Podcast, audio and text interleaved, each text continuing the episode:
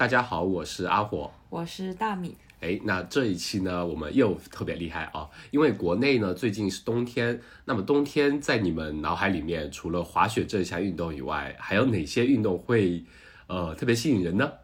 在家里蹲着。那当然不是你这种懒人做的运动，对不对？所以呢，我们这一期邀请到了我们的嘉宾，就是子弹江湖人称子弹。那我们让子弹先飞一会儿，然后子弹呢，它带给我们的这项运动呢，就是叫攀冰。哎，跟我们之前聊的叫攀岩呢，又有不太一样了啊。首先，我们邀请子弹，欢迎。哎，两位好，各位野的听众好，我叫子弹。嗯，那我们先请子弹来给我们做一下简单的自我介绍吧，比如说你的工作背景啊，或者一些兴趣爱好之类的。好的，那个，呃，我，呃，大家可以叫我子弹，因为我平时也会打棒球，然后我们在棒球队里面就会，呃，给自己取一个昵称嘛，然后给自己叫做。叫做子弹，希望自己打出的，呃，打出的球跟子弹一样厉害。全雷达。然后我跟，对对对，但是这辈子到目前为止还是没有打出雷达。那我其实算是算是那个大大米的一个，嗯，可能一个月不到的学长。他刚刚入，对，刚刚入学的时候就以非常优异的成绩离开了我们学院，然后去了我们学校，对，去了我们学校最顶级的。班里上课，当时我们这些嗯，就是好几个不太要脸的学长还哀叹了很久，说：“哎，又少一个漂亮学妹。”哎呀，还有还有还还有嘉宾反夸主持人环环节的吗？应该有，这这个不应该是提前安排好的吗？然后支付宝已到账。对，然后因为因为我也不知道怎么就是。嗯，跟后面大米就是有微信，甚至有微博，然后也一直在关注，嗯，大米还有阿火的整个的一个一个一个生活嘛，就最最好是围观。后面我操，就完全是一种惊叹的感觉。然后现在其实对于对对于户外来说，我其实还算是刚刚起步啊，所以不敢在两位面前班门弄斧。没有没有没有。嗯，我。我觉得我之所以户外，就是，呃，就可能跟咱们可能想一个道理会是一样的，就是我认为现在大家相对都还年轻，嗯，然后就我们的精力和体能算是在一个比较好的状态，那这时候去尝试一些，嗯，更加 tough 一点，或者说更加远离现代社会一点东西可能更好，嗯，然后那些。历史一点的东西或人文一点的东西，就是它一般是可以被保留下来的。但是后面那个巴黎圣母院被被被点了、被烧了那个事情，还是让我挺诧异的。但其他的东西，我觉得咱们只要花点时间啊，花点金钱都可以体验到。但是如果说呃，像我，其实我身体也不太好，五岁之后你说哎，子弹，我们去试一下登山，嗯，我觉得难度会很大。所以我现在是嗯，不太希望能错过这些东西。然后就在这两年尝试了很多。包括攀岩，然后登山、越野跑，还有速降。那主要其实是我想的是，呃，能够娱乐自己啊，然后感受自然。那今天想跟大家分享的，应该也算是一个，嗯，相对不错的视角，因为是我一个。非常非常小白的角度来介绍要攀冰，然后希望大家有机会可以入门，可以去体验。对，嗯嗯嗯，非常非常详细一个 background，感觉非常，而且而且你想的非常深刻，感觉比我们有高度多了。我们就是纯粹就是爱玩，对，没有没有，我想是我我想的是大家好像都很有高度，我不得不拔高一下。你这个一开始基调定的就特别高。听了一下你们播客，觉得对对，听了一下你们播客，感觉我操。这个大神，我我靠，那个主编，感觉嗯，你也是，我作为一个素人，我不是，我就是一个互联网打工仔。好的好的，那那我们对刚刚就是子弹也提了一下，其实你的呃，其实有相对就这两年吧，应该说是比较丰富的一些户外经验。那呃，攀冰这项运动来讲，虽然说也是可能刚刚入门，但是肯定比我们这种纯小白第一次听这个名词来说是要深刻很多的。那可以简单来先给我们介绍一下，就是你为什么会选择去攀冰，呃，这项运动嘛？然后你可以结合比如说这项运动的由来啊，它会带给你怎样的东西，来简单做一下介绍。嗯，这个，嗯，其实，嗯，我最早去户外是加了一个俱乐部，然后他可能。嗯，夏天就会组织一些速降，就是一些比较清凉的运动，然后攀岩等运动。然后冬天呢，感觉他这个这个副业做得非常好，冬天就组织攀冰。嗯，然后我他会发朋友圈嘛，对吧？嗯，然后在国内的话，像朋友圈就是，嗯，大家都会看，然后一看，哎，我操，照片挺帅的，就被迫，对对 对，就吸引过去了嘛。然后我第一次去是一九年的冬天，然后二零二零年冬天是因为有事儿没去，然后今年算是我第二次去。那攀冰这项运动的话，就是我理解啊，就是你可以把它作为嗯冬天版的一个攀岩，嗯然后它其实本身应该属于登山运动，但有些他们说是又说是呃攀岩运动的一个衍生品，但我理解应该是登山运动，因为呃就是你在过去的时候，人类是需要去爬那些高海拔的山峰嘛，那这时候你大部分都会遇到像冰壁啊，或者说那种嗯、冰雪跟岩石混合路线，那这时候你是需要有一个类似攀边技术来去呃前进的。嗯嗯那后面随着时间推移，然后应该是在二十世纪六十年的样子，攀冰才逐渐发展出一项独立的户外运动。对，嗯嗯嗯，哦，所以说早期的时候其实是那些登山的人到登到后期的时候要登顶，然后才需要攀，然后近几年可能有有这种对对。但条件就也也不是，对，也不是登顶吧，就是它它中中间就你可能比如说到五雪线之千六千这嗯时候，对对对对，就开始得就开始有有攀冰的技术开始做了，而那那攀冰它就是跟就是属于那种高山冰了，我们攀的冰就是这种应该叫我也不知道什么，我也不知道怎么定义，可能叫。也叫自然冰，因为是我们那个冰是瀑布冻结之后形成的一个东西，哦需要去攀。对，那不会那不会就是裂掉裂开了？我裂开了嗯，对，所所以它还是有一个时间周期的，对。啊啊。那呃呃，对，那你你们大概是每年什么时候可以去呢？就是国、呃国内或者成都那边的话，就大概每年的时间窗，因为你说就是比如说瀑布那边也好，是一个是哪个时间段会最最合适合来攀比？对对对，就攀冰它确实还是，嗯、有一些就是呃限制条件嘛，嗯比如说它会首先会受到地理的影响，就是你你得你得你得有瀑布对吧？嗯你得有一定的山，那那那只那像地势平坦的地方，就就平原完全平原你是不会有的。嗯然后另外你是要有很大的温差，那就有冬天，嗯对吧？那像厦门、广州这样这样这样温暖点的地方，你在冬天是 好滑水就好了呃不会产生攀冰的。嗯，对对对，你有可能就做其他事情。那现在攀冰比较好的地方，一个是在北京密云，然后另外一个哦在四川的双桥沟。对，这个我得好好介绍一下。嗯嗯嗯嗯啊，四川双桥沟是在一个叫四姑娘山的地方，我不知道两位哦知道知道，因为每年四姑娘山都会办办对举办那个越野赛，也是我们在越野圈非常嗯知名的一对对对个赛事。对我去年还想跑，后面想算球了，我因为我有，我后面发现我有贫血，然后我就在高海、高海拔去跑越野跑，估计会把自己搞死，就 算了。然后对对，四姑娘山其实就就它有两个称号嘛，嗯就我过去会看两个称号，一个是叫中国的户外圣地啊，嗯然后另外一个叫做东方的阿尔卑斯。哦，然后对我对我登山和骑行的地方都是去了四姑娘山，然后我觉得真的非常非常美。然后但这次我们去攀冰的地方叫呃叫理县啊，嗯它是靠近汶川的一个一个一个地哦区，然后也是呃发生五幺二地震的一个附近的一个地方。嗯嗯嗯那因为我们攀冰的对象其实，嗯，大多是是瀑布啊，嗯它冬天由于低温凝结成的一个冰瀑，所以它的时间一定是相当有限的。嗯那我这次去的地方，根据我自己的经验的话，它应该也就有一个半月左右的体验期，大概是从一月初。到二月中下旬，然后这个时间过后，你随着温度回暖，这个冰瀑就会逐渐融化，嗯然后就不再适合攀冰了。对对对，但是但是还有一些高海拔地区，刚刚有讲啊，就是像呃五千六千海拔以上的，它有些高山冰，这个是可以攀的。但是像这种的话，就离我们这种普通的入门菜鸟级户外爱好者，对，嗯就远很多，远很多。所以所以我每次去攀冰的时候，我都会去。呃呃，我都会觉得很难得嘛。然后这次我也忽悠好多朋友去攀冰，嗯然后也是打着那种像什么一年一次啊，对吧嗯？口号去的，就这个卖点非常能忽悠人的发出来。超酷，一定得去。对对对对对，一定一定得一定得好好搞一下图，对他们把拍照的事情都交给了我。嗯。那所以就是国内你提到就是可能就北京跟成都这两块是吗？那如果比如说北京再往北的话，那些地方会有一些比较合适的，比如说东北那边，常年应该都会有有。会有，对，像我估计像什么长白山啊，像吉林啊那些地区应该都会有，但是我不知道太冷的话，比如你就因为你还还还就是一方面你得有我我理解啊，就是一方面你得有这个冰铺的一个一个条件的形成嘛，嗯另外一方面你要考虑你是否能在户外攀冰。如果你说你的温度零下四十多度的这种，哦，对这种哇，你别去了，对你你自己出门都够呛了，还别说去做这种有点嗯对动作大的户外运动，对对对。哦所以它所以它应该还是有一个纬度的限制。嗯对对对，我们这次去的话，就温度是在零下三度到六度之间。嗯嗯嗯。那呃，在比如说成都，你们去的那个叫呃汶川附近的那个地方叫礼县是吗？对对，叫礼县，啊那比如说你不叫礼堂，对，哦礼哦礼堂他们会以为对对是丁真的故乡，我说不是丁真的故乡，丁真的故乡很远很远。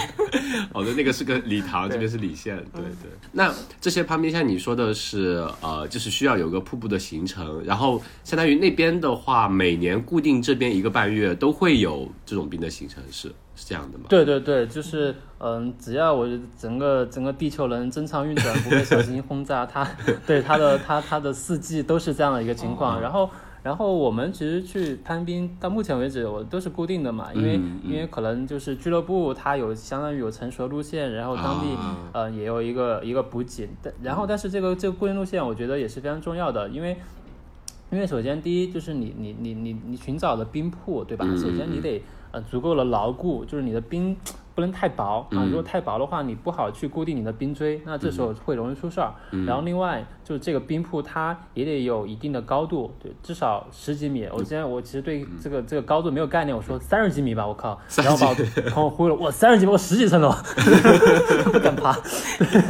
对我估计也就十米到十五米的样子。嗯那这个时候你其实你爬上去，一是有挑战，另外也是有乐趣。然后你拍照拍起照来也是有一定的逼格，对吧？如果你攀攀个一两米的冰，你就一一脚快 还没你个子高，对对，就很奇怪。对，然后另外就是大多数的攀冰，它它一定是需要徒步的，因因为它这个冰冰瀑不可能是在你。呃，这个农家乐或者说在这个酒店的附近，嗯嗯。就它一定需要徒步还是一定的野。外。那运动完之后，嗯。对对对，需要住宿还有补给，所以它一定是一个固定的路线。然后我这去这次呃过去，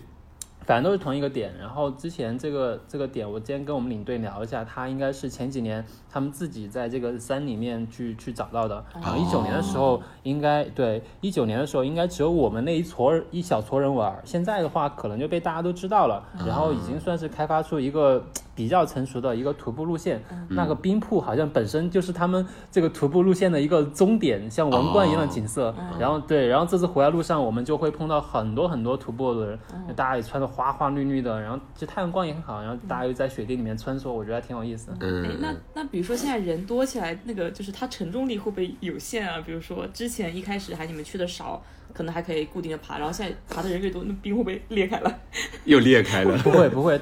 对，因为大多数人是徒步，然后他们看到我，比如说我们戴一头盔、戴安全带，然后我我你们去徒，他们你们去攀冰吗？我说对啊，哇，好厉害，我们只是走走路而已。对，就他们其实大多是走路，攀冰的话还是少数人。对对对，而且就算你要去攀冰，就他一定会有。固定的线路，然后固定的人数上去，他不可能同时，我操，上去一百个人，对对，对，一般也就哦对。就三到四个人，对对一。开始我还以为是就是一个向导带着大家在山里转悠，哎，这块地方不错，我们今天就爬这儿吧。就是 那种纯野外的那种，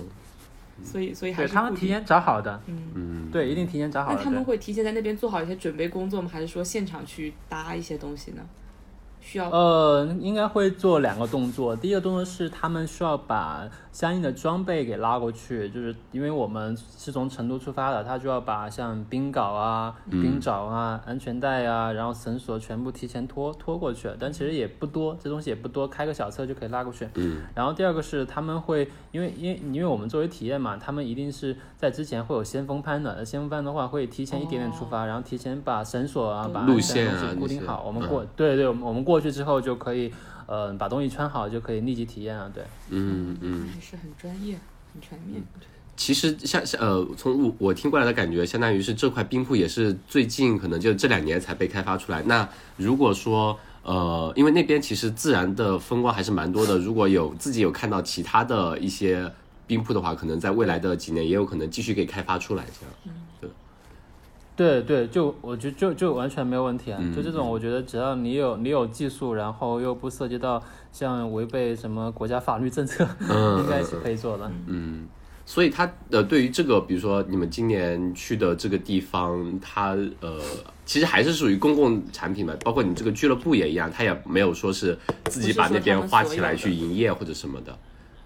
没有没嗯有，但是那天听那个呃，我们那个领队说，可能之后当地的政府他希望把这一片规划成一个景区，那之后的话，可能这个事情就会变得相对复杂一点了。嗯嗯嗯，所以你们得赶紧抓紧时间在山里头晃荡，再找到其他几块未开垦的处女地，然后自己赶紧去开发一下。那那也还好，也还好，就是其实嗯对冰冰瀑就我我我看应该还蛮多的，特别像双桥、双桥沟那边，双桥沟大大小小冰瀑大概有两百多条，哦然后路线也不一样，可能它的一些景景色也完全不一样，所以其实你你去玩的空间还还挺大的，对。那对于那些向导，就是有比较有经验的那些人来说，他们就是完全可以平时工作日没什么事儿就自己去山里溜达，然后把东西弄好自己在那爬，对吧？如果不是带带对对对，就对，它其实这种就跟那种攀岩一样，就可你可以自己去野外找到呃一面，比如说你想征服的墙，然后你就可以去自己呃搭建一些东西，自己去玩这样。对对对，因为现在还也不会有人说，我靠，那块那块冰是我的，那个山是我的，随便攀，对吧？你有本事你就上去就可以 了，对对一定一定得注意安全。对对对，嗯。所以你们这次去的这条路线，它呃，就是你从成都过去的话，开车大概要多久呢？然后大概要徒步要多久？这样？哦，我们这个其实呃，一般是可以去自驾或者说拼车过去的。然后今年今年因为确实温度非常低，之前路面不会结冰的，今年路面还结冰了，还所以就得有防滑链。然后像我们这种平时开车也不会特别多的话，我们就选择了拼车，就让这个领队给老司做一个中包车。对对，哦我们过去单程三到四个小时，然后到了。到的地方是一个呃农家乐，然后这个农家乐呃就非常厉害了，就老板当时修的房子，我觉得去前年刚聊过，他应该花了好像是五十万还是八十万人民币修一个三层的一个房子，嗯。然后后山的那些营地也是他的，然后哦，这老老板就他。他头发嗯，对，嗯，不是不是，他是纯粹的那种那种大爷，但是那种大爷头发他，对对，他有点头发就灰白灰白的，然后有点像刘德华那种鹰钩鼻，年龄不小，但是一个特别精神老头儿，而且他不大不差钱，不差钱。就我们住的地方，对我们住的地方有三层楼，然后每一层。嗯，有五到六个房间，然后这次我们差不多去二十个人，全部都住他那儿，哦但是费用又特别便宜，我觉得这是我呃二十八年以来的人生二十八年以来花了第二划算的一百块钱，就是你哦，这么便宜吗？对，对，就是你周六晚上的住宿加上早中午三餐，而且周六当晚的晚餐算是一个藏式火锅，还可以无限续肉 加起来对 加起来只需要一百块钱。对，加起来只需要一百块钱，然后他还跑过来给你敬酒，特别有意思，老头儿。对，我的天，天，然后对，就是就很夸张。嗯，对，我就不知道这东西怎么才能才一百块钱，而且他就包括中午的午餐，他也做的不错，就不会像你外面，如果你去跟团团餐一吃啊恶心对，但是这个就做了你哎味道还有点好，对，然后它土豆啊什么高山土豆淀粉也很足，吃起来挺棒的。嗯，然后徒步对徒步就很麻烦，徒步的话，嗯，我我我我坑了很多人啊，这次我我记得之前徒步对大概只需要一个小时，然后嗯我希望降低大家心理的预期，我写了半个小时到一个小时，实际上我们的脚程花了三到四个小时，对。对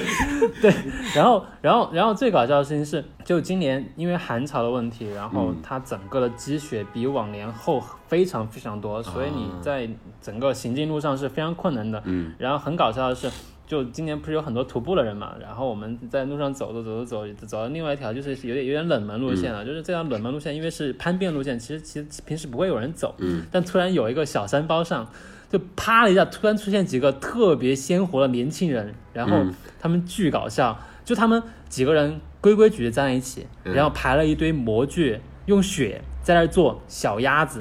还有小猪佩奇，小猪佩奇。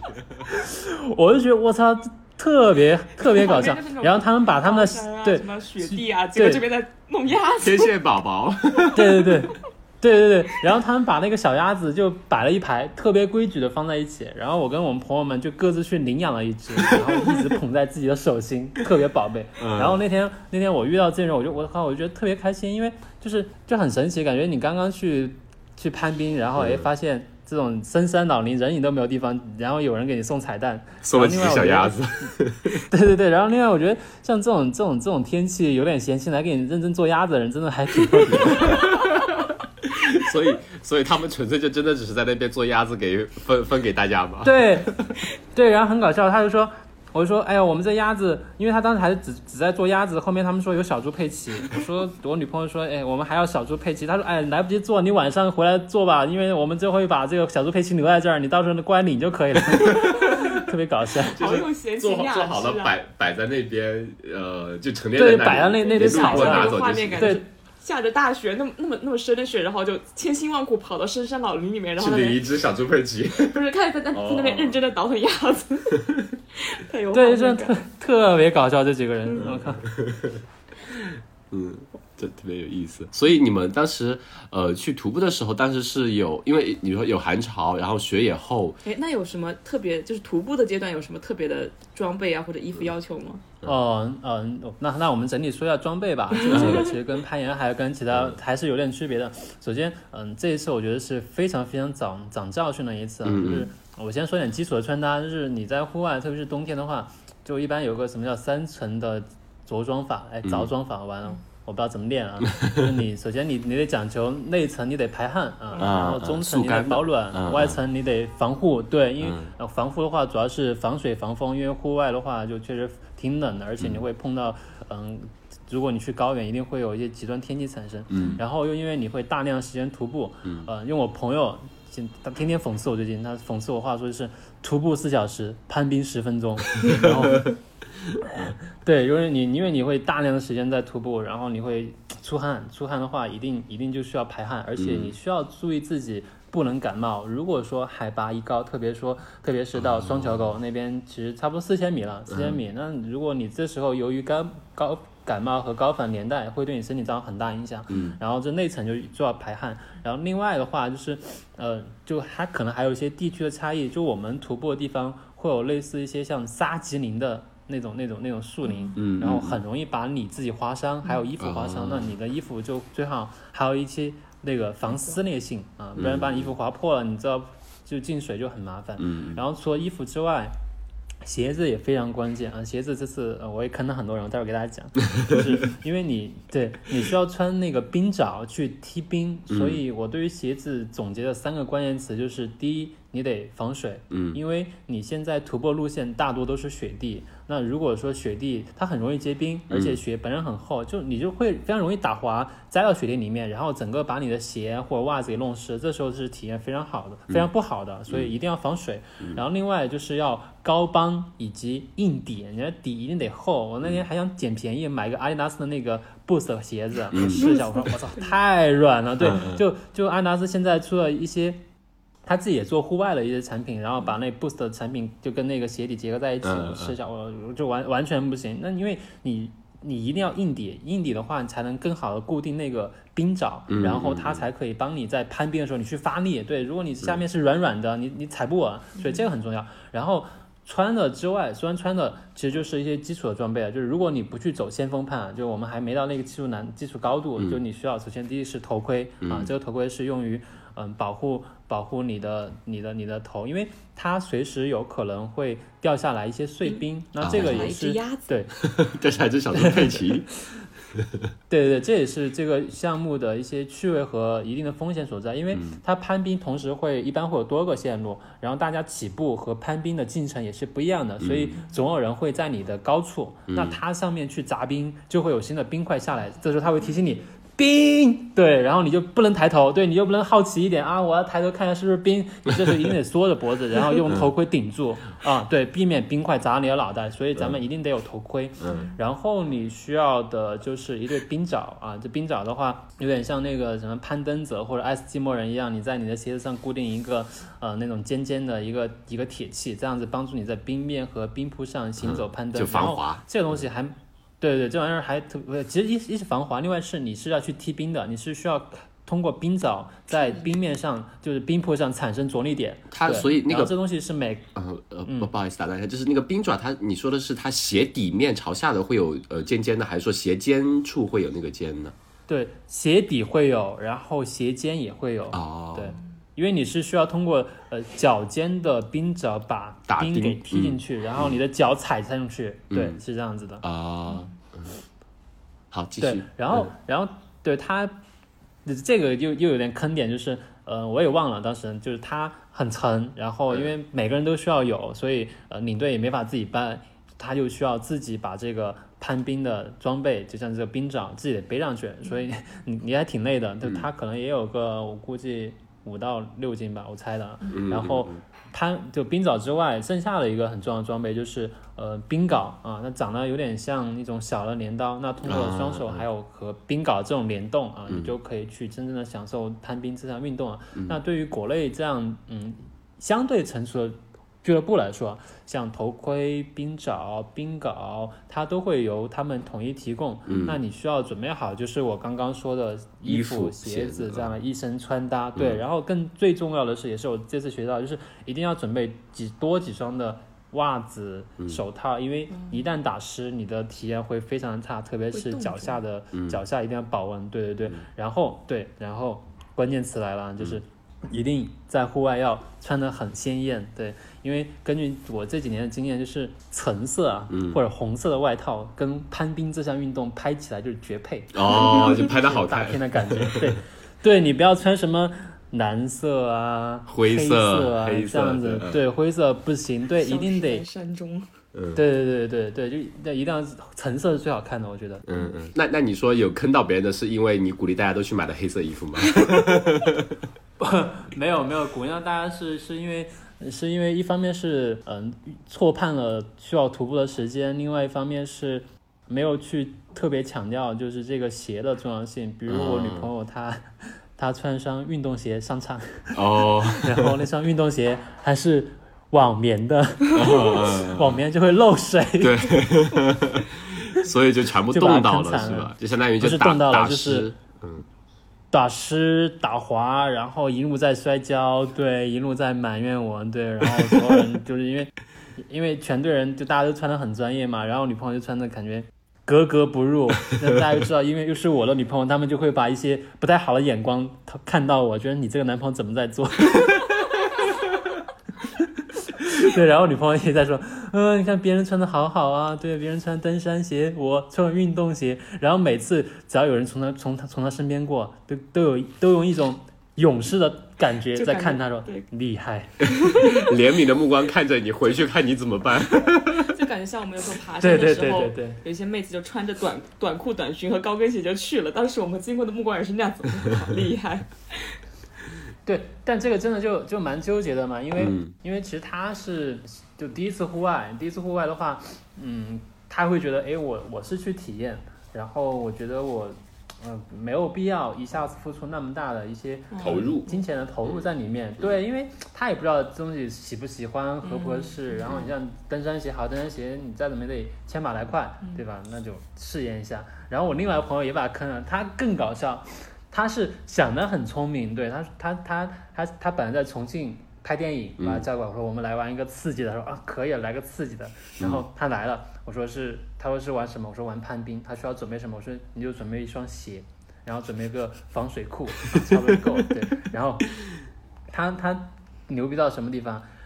他他特别 Vans 的帆布鞋。不不不，他说没有，他买了一双登山鞋。他这个鞋你猜中总件，那子弹你猜多少钱？嗯，我说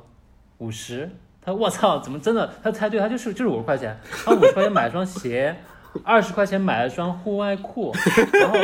就坑对坑点什么？就是裤子第一很紧，然后鞋呢那个鞋高帮，然后下面有两洞。他他那个那对他鞋要讲究排汗，对，然后排汗的话，你一直在雪地里面走，不断有雪在那个鞋里洞里面面钻钻钻钻钻，对，穿没多久就全湿了，然后也一路骂我。然后他说：“哎，我这趟值了，我只花了五十块钱一双鞋，然后一百块钱的住宿费，哎，还二十块钱裤子够了，可以去玩攀冰。没有没有没有没有不不，我刚刚说的一百块钱是嗯你的住宿加餐饮嘛，哦，对对对，就是你的嗯。俱乐部还有体验的，嗯这个是五百八十块钱，哦所以你整体摊下来的话，的。如果不算装备，对，应该是在七百到八百之间，对，那也挺便宜的。但是那个朋友他后来是挺便宜的那个。朋友后来怎么想？就是哎呀，我自己自己贪便宜买了二十五十的，对，然后他嗯第二天就没去了。哦，对哦你们你想他嗯嗯，对，嗯，哎，你继他平。时在北京工作，然后周末的工作日在那个重庆拍电影，哦，被我搞到这边，好像后面又来后面又来了大姨妈，你想这种动手动脚的天气来做这个事情就很很难受。然后她嗯、第二天就在家里面休息了。啊、所以是个女孩子。我以为是男孩子，对不该嘲笑我们我们女性同胞，该怪你。嗯没有没有是女孩子，对对对。所以这些装备其实相对呃，就是有基准要求，有门槛要求，就是你肯定要防护性要做的比较好，保温、保暖也保湿这样子，啊不是保湿防水。但确实确实很对矛盾啊，对对就是有些人没有试过，也不知道喜不喜欢嗯投那么大一大笔钱。那有没有这种装，比如说那个俱乐部，他有有没有提供那些装备有租的赁？对吧？那个叫什么液态熊可以租吗？哎，液态熊，对对，液态熊可以，哦，对我非常喜欢液态熊，我是他们的粉丝。液态熊是可以租的，但是它可能也不是特别全面嘛。但是如果说你说要租裤子、租鞋，应该是可以租到的，对。然后，但它也不便宜，它一双鞋你租一天的话。也是七十到八十，还不如买那双五十块钱的登山鞋呢。但是体验就差了呀。对对对，但确实是因为户外的东西，你就得就得讲究嘛。对你在户外面临一些一些特殊的一些条件和环境，你不通过这种外在的装备保护一下自己，可能你的真的很惨。嗯嗯，所以你就全程的见证了他们的惨，心里头都想让你们买便宜的东西。啊，你自己是全副武装全副武装出现的，对吗？对，然后我那天还穿一条新裤子，我妈给我买的，啊我特别喜欢那条新裤子，我女朋友一直看看看你穿着新裤子，看我穿个破鞋，一直在笑我。对，嗯，好的。哦对，然后那个鞋，嗯那个鞋还有一个点是，呃，就刚刚三个关键词嘛，就是防水、高帮、硬底，然后另外很重要的点就是一定不要是新鞋啊，就一定你要穿一段时间再来去做户外运动，啊不然你大量的时间徒步，你穿那个鞋会容易打脚，那这时候体验也不好。嗯，那这是你们第 第一次在雪地徒步那么久吗？对我之前，因为我之前的经验就是，天气没有那么冷，对，天气没有那么冷，不会有那么大积雪，然后你可能只有小部分时间会在冰雪路面上行走，所以我让我女朋友穿呃运动鞋，我觉得 好像也不过分，但后面没发发现，大概走了呃可能五百米之后就开始冰雪路面了，而且这个雪越来越厚，然后第二天早上、第二天晚上又下一场大雪，那个雪又更厚了。嗯然后就非常的艰难，对对对，而且你你到白天的时候，太阳升起来，它就会把一些地方给给融化，融化的时候，它部分还会还会结冰，嗯然后又会变得很打滑，所以这时候也、也会有些危险。反正我觉得你去攀这个冰，你不摔几个跤都都说不过去，摔了三次，对对对对。就即使穿着那种冰爪，还是会摔跤。哦，那个哦，没有，就是走的时候应该呃哦，走的时候是不穿那个冰爪的，是扛着的。对对对，但是，啊嗯，对，是背包里面的。然后，但是，那你你确实特别担心，你也可以穿，但是又因为你在走很多路面，它会有那种石头的成分，那你穿冰爪就会很冒脚，对，哦所以其实你大部分只你又你又靠登山鞋，对，因为它防滑嘛，就没有大的问题了，对。嗯嗯嗯嗯，好感。觉感觉女朋友真的是你真爱，这样子还没 还没有辱骂你吗？呃，回来之后没有找你算账吗？我们之前还约攀岩，攀岩吵过架，对，因为因为攀岩的话，我看别人好像都大家很轻松上去了，然后我给他定了个 KPI，对我说你得三次之内就得爬上去，嗯嗯，然后他他好像第三次终于爬上去了，但是我还是说了他。他感到很不开心，他说为什么要这样子？还攀个岩还有 KPI？对，然后这攀冰的话，因为我其实会比较担心他不能搞定嘛，但是后面发现，虽然整个进度确实拖拖长了一点点，但他全程还是坚持下来了，我觉得还蛮棒的。我觉得这个事情，就不管你是去攀冰还是徒步，你能够去坚持去做一些事情，我觉得还是挺不错的。嗯，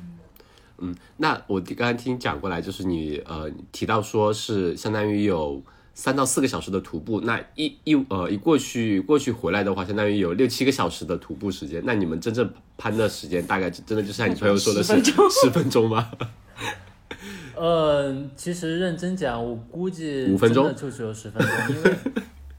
对，因为因为因为因为就是我们是这样子的安排啊，就是我们周六早上走，然后中午到那个点，嗯中午到休息的点，然后你准备一下，把东西装好，然后开始徒步，徒步来回过去就是四到五个小时，然后剩下你留给你白天的时间可能也就两个小时左右，所以你在那边玩的时间也就两个小时，第二天也是一样。嗯那这两个小时的话，你又要分摊到差不多二十个人下面，嗯，每次大二十个人看概下来，其实你嗯对，就你你给给的人东西就不多了。对于我来说，我可能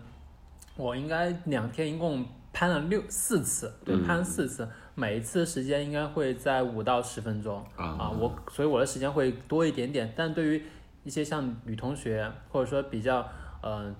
刚入门的、完全入门的。呃，男生就他们会觉得哇，嗯好冷啊啊，为什么要玩这个？就他们可能上去一会儿，嗯，不行不行了，我要下来。对，然后就啊攀，真的就攀了十分钟，然后就嗯，在那儿看着，就拍照了就拍了照之后就感觉已经完成了这项运动了。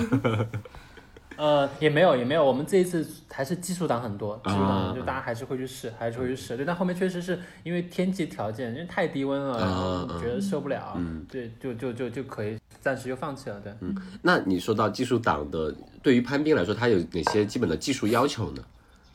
其实其实他刚才说到我觉得像你女朋友没有经验哎也是可以爬上去的，是对，就没有技术门槛嘛。对，在我看来，我觉得是呃没有一个一个一个一个一个技术门槛的，就是就是因为呃我觉得对于攀冰来说，它嗯就两个点比较重要。第一个点是呃你得有呃能够徒步过去的体力啊，一个是你需要就跟攀岩攀岩有点像，就是你需要有自己对身体的一个信任，嗯然后。我我这边就刚刚讲的两个朋友，一个女朋友，还有一个女性的朋友，然后他们来回徒步确实还蛮辛苦的，然后到达攀面的地方就累得够呛，相对于其他人就累得够呛，然后这时候你再让他去做一些我靠这种对抗地心引力的事情，啊就很要命了，嗯对，然后所以体力一定得有，然后第二就是说自己的对身身体的信任嘛，因为攀冰其实下半身的稳定和重心都是很重要的，所以你得非常非常的确认啊呃相信你的冰爪是踩住了。然后是能够承受住你身体的重量，你才能更加轻松的挥镐，然后向上攀登。如果你不相信啊，你这时候就会非常不自觉的紧绷起来，就是就是人类自然的反应嘛。然后这时候在嗯嗯相对低温的情况下，你的温度也好，你的能量也好，就会消耗的特别快，然后你会非常迅速的感到疲惫，这时候你就很容易放弃攀冰了。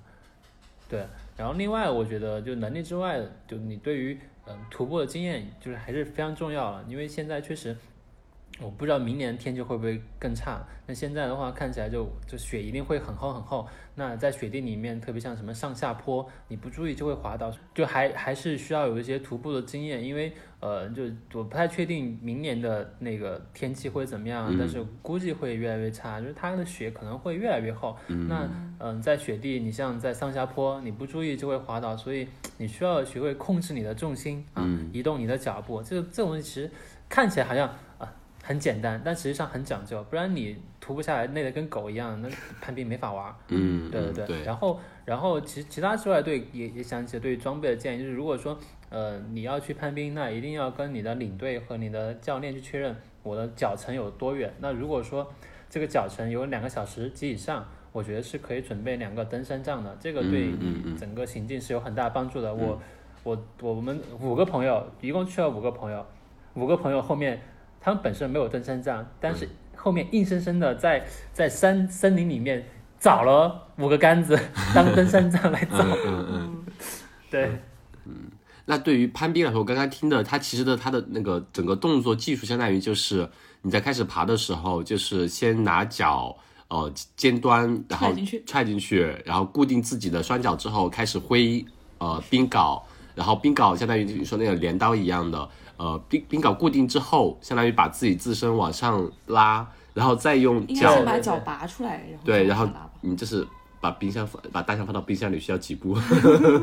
就相当于就是逐渐的就这样脚不断戳到冰里面，然后再手固定，然后再脚固定，再手固定，这样往上挪动，对吧对对，是这样子的，对，是这样子的，对。其实它，我觉得就是，嗯，跟攀岩相比的话，呃，就还是有几一些一些区别啊。就首先你是有攀攀冰的一个装备上的一个区别，嗯就肯定是要有冰镐、冰爪这样的东西。攀岩就很简单嘛，可能一双鞋子啊、一个头盔、一个安全带就可以搞定了。但是从技术的角度讲的话，呃，攀冰我觉得它的难度应该是低于攀岩的。嗯嗯，它首先对于肌肉力量需要不是那么强，因为你你是可以手脚并用啊，然后你也有有装备的东西，但这个装备是可以对你的攀爬起到很大的支撑作用的。但攀岩我理解就是啊、呃不一定正确，因为我攀岩也是小白，就它好好像很强调你手指的力量。嗯，对，以及小臂的力量的，对，但这种这种这种这种力量，其实一般人是不会训练到的。但攀冰是不需要你手指的力量，然后你手臂力量也是更多去靠大臂。那就就拿挥镐来说，就你大臂挥镐是通过你的大臂带动小臂把冰镐顺进去砸进冰壁的，哦。那也不需要，而且你不需要用力砸啊，你用力砸就对对对，就甩有点甩的感觉，你不需要用力砸，因为冰面上它本身有很多凹陷处，那这种凹陷处其实就是我可以通过冰镐去挂住或者是承重承重我身身体的地方，然后你这时候你用冰镐去勾住它就可以了。啊。所以这个运动无论是装备还是对于肌肉的要求来说，对于普通人普通人来讲都更容易接受一点点。嗯对，所以我这两次攀攀攀冰，嗯、我发现。应该是只要是个人啊，都可以。你要愿意尝试，只 要能克。服前面的徒步旅程就可以了。对对 对，然后我朋友对我就一九年那朋友啊，一个一个大男生，我靠，幺八零幺八零，体重大概一百五到一百六，他哎他就是比较搞笑啊，就不不愿意上去，反正就好几次爬了两三米 就没都没动静，但但大部分人都是可以上去的，对对对。所以你们攀爬的时候有呃保护措施吗？比如说像攀岩一样，你要有安全扣这样子。有，嗯嗯对，一定会有，一定会有。就你你上去之前，呃，你你首先你要把你的装备给穿好，然后你要一定一定首先包括像你的头盔，对吧？你头盔一定要一定要戴好，然后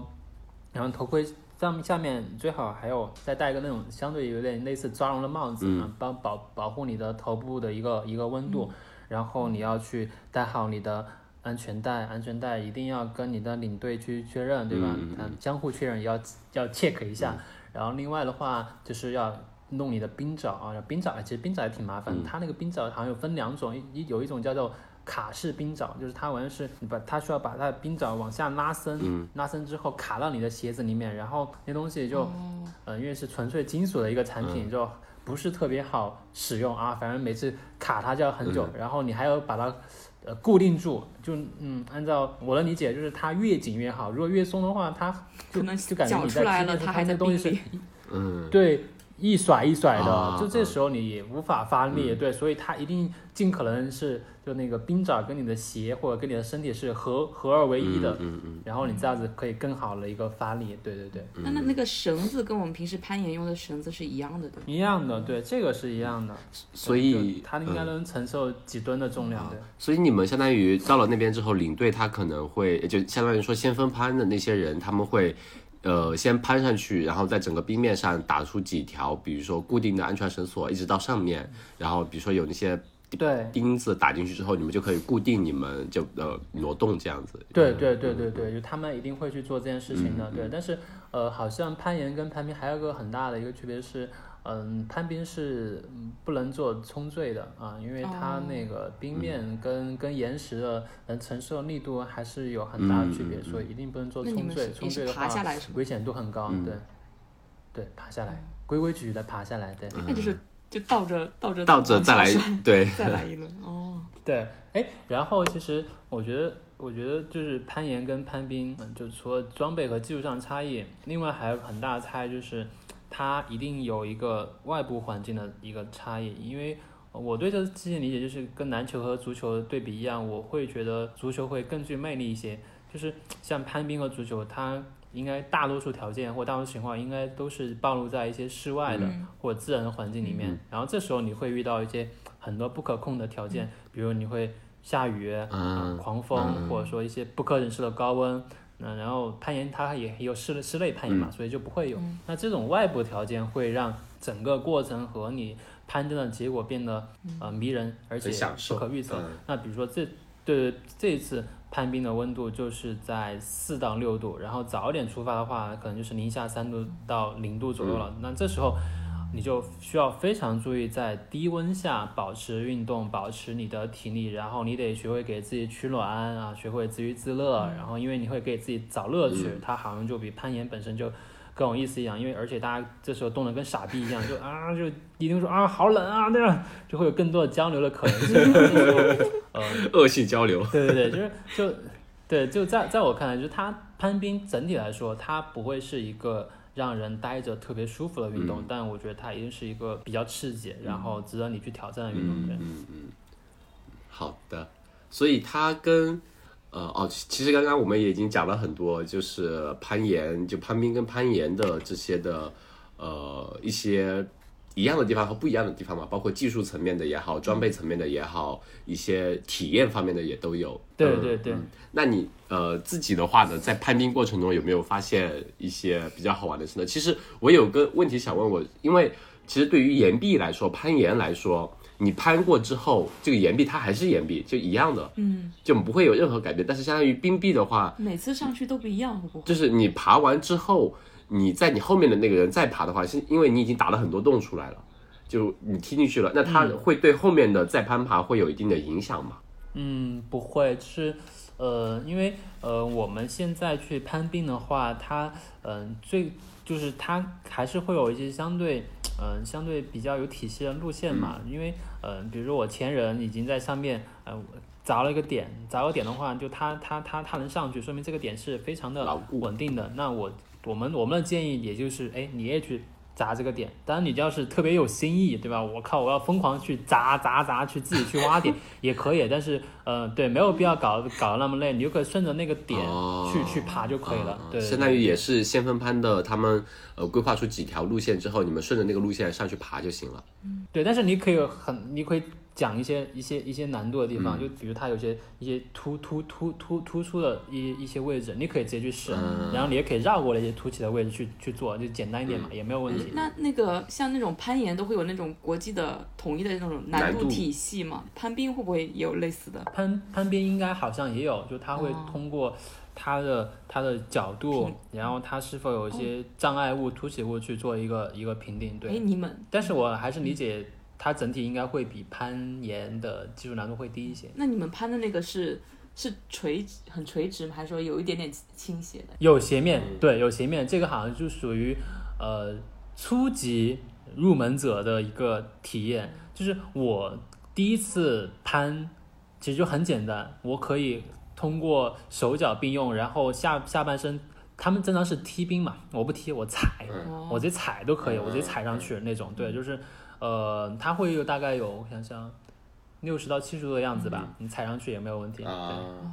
但因为很累，很不舒服。你最好还是通过踢冰的形式。它它踢冰的话，其实很讲究。我一直踢不好冰，就是因为我踢冰进去，我一直觉得我的脚尖无法去挂住冰面，然后无法去嗯承受住我的身体。但是我的教练告诉我，就是你它有点像那种上楼梯一样的，嗯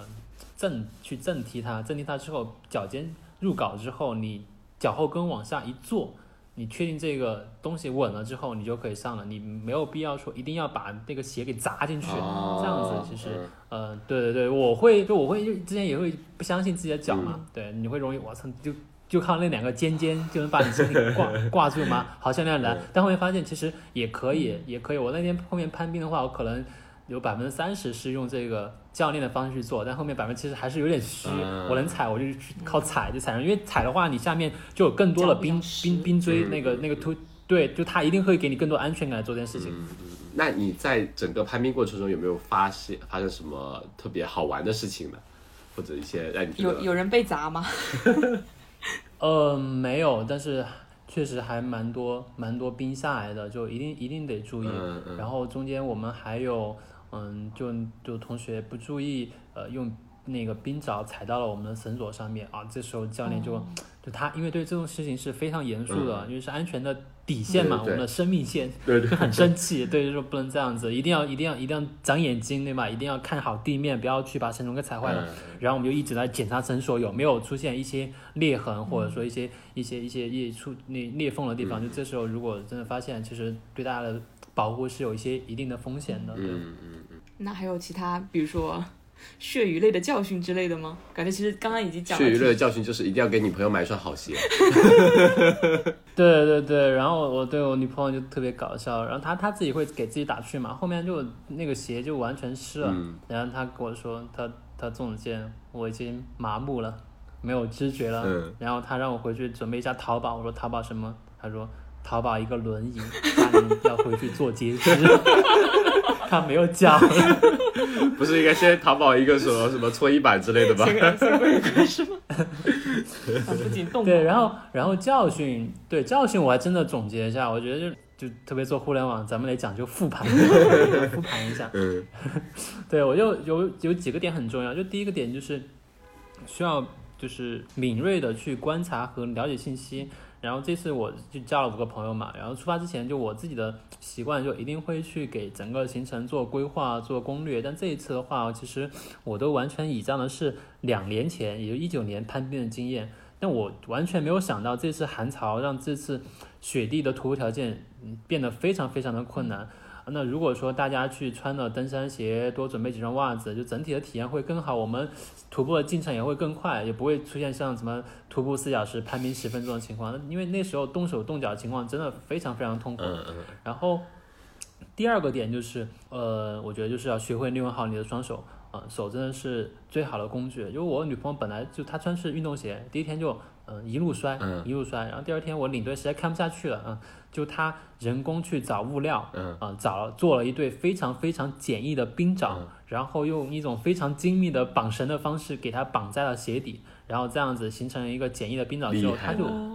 第二天完全没有摔，嗯。完全没有摔。然后我觉得这种用双手去解决问题的感觉非常很非常棒。然后第三个，我觉得就是呃，一定要有走路的能力。啊，我觉得听起来蛮怪的，对，就是因为走路其实是人类最基础的运动嘛。但现在我觉得，嗯，就我在成都都还好，我觉得在北京、上海、广州这样打工的嗯、呃同学们就更惨了，就是你大家出门又打车，上班又久坐，回家就就躺的这种生活方式。我觉得让让走路其实这个东西变得非常的不寻常，而且特别艰难。然后这次攀冰下来，我又发现有几个年轻人啊，几个同学走路是不太行的。啊、当然我得指名道姓一下，都都是我的朋友，对，都是我的朋友，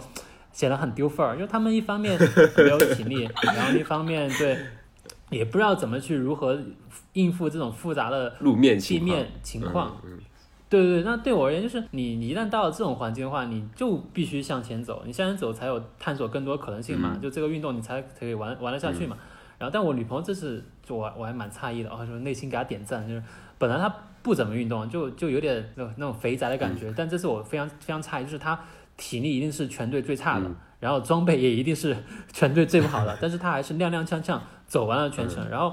一路风景也很美，用她自己的话说就是啊，感觉是迪士尼动动画片里面才会出现景色，嗯然后就就就冰雪奇缘对，就很棒。对，对对对，除了那双运动鞋，对对对对，所以就一定得得有走路能力。如果说你真的靠你走一会儿你走不动了，你你说你想回去了，那我觉得哇，你你是不是得反思一下这种这种事情？嗯就是走路如果都搞不定的话，我觉得真的很多东西就没有机会。所以点名一下你的几位朋友。对，当然他们他们我会强推让他们听这个节目啊，好好反。省一下。对对对对对，不过我女朋友不用看听了，因为她就在旁边，现在生气的看着我。不过有这个有这个体验了，说不定下一次他们会表现的更好嘛。对嗯，这次没有下次了。没有心理准备。哦，对，有人说没有下次了，没有下次了，遭什么罪呀、对吧？嗯所以，那对于你自己来说，或者说，比如说你女朋友经历了这这次运动之后，有没有以后更长远的目标呢？比如说每年至少要拍一次。有啊，嗯就是拉她出去练，有有有，对，就是我女朋友的话，当然我觉得她可能，嗯，当时受到那种场景啊，那种攀冰的成就感的感动之后，她就哇，真好。然后她说以后要跟我去登山，嗯，我说也可以，我说咱们来制定一下 KPI。对，我说，对，因为因为我去年攀冰啊，哦不不，去年登山嗯就其实没有怎么去储备我的体能，后面就发现我的。嗯，在整个登山的行进过程中就非常的艰难，然后身体非常难受。那对于他来说，我觉得确实你是需要一个很好的嗯体能和身体准备的。我就说，那你尝试嗯五公里嘛，嗯我们不说长了，五公里跑进四十分钟啊，能跑进四十分钟，呃，能保持这样一个很好的速度，我觉得问题就不大。嗯那对于我来说的话，我之前也没有，我之前也觉得像这种运动，就大家去放松啊，然后去拍拍照啊，每年一次装逼的感觉，对，这些挺好的嘛。然后，然后前一两次我觉得都是一些体验和试错。但如果像明年开始第三次机会的话，我觉得就是应该朝更高的目标去尝试。嗯嗯，包括像攀冰和攀岩，它本身也有技术能力的定义嘛。我希望自己的攀冰能有一定能力的提升，啊、以及说之后，哎，能不能有一次自己的机会做一次先锋攀，然后你甚至可以自己去找一个呃冰野铺开发新的攀冰路线。对，就是我觉得这个东西就就还挺美妙的，因为就你你把把你自己丢进大自然，对吧？大自然你特别特别渺小，然后你发现，哎，好像很多可以尝试的空间，那你是一定有机会发现自己的路线、自自己的冰铺的。然后这个东西，我觉得啊，就跟你呃有机会跟那种小行星和彗星命名一样，这个难度好像很高。但是你说不定可以有机会给你的一一个冰铺命名，对吧？叫子弹冰铺，然后对，然后哎带着他们去玩，哎，我说不定还可以挣点钱。然后对，但我觉得也可以佛一点，就是用我女朋友就随时教教育我的话，就是说，哎呀，不要那么有压力，不要尝试去挑战一切，就好好想想当下就可以了，也是很可以很开心的。我觉得也很 OK，就是可以尊重每一个人的选择，但是。但是我觉得，如果说你能找到自己的那条冰铺啊，或者说像最近那个《心灵奇旅》那个电影啊，嗯嗯找到自己的火花，我操，也是很棒的事情。嗯嗯嗯，然后带给给你们女朋友配上完整的装备，然后带她去拍子弹冰铺。好浪漫，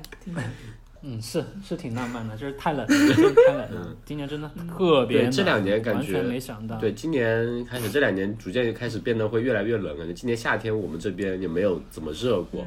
整体的温度都会有点下降啊，。没有怎么热吗？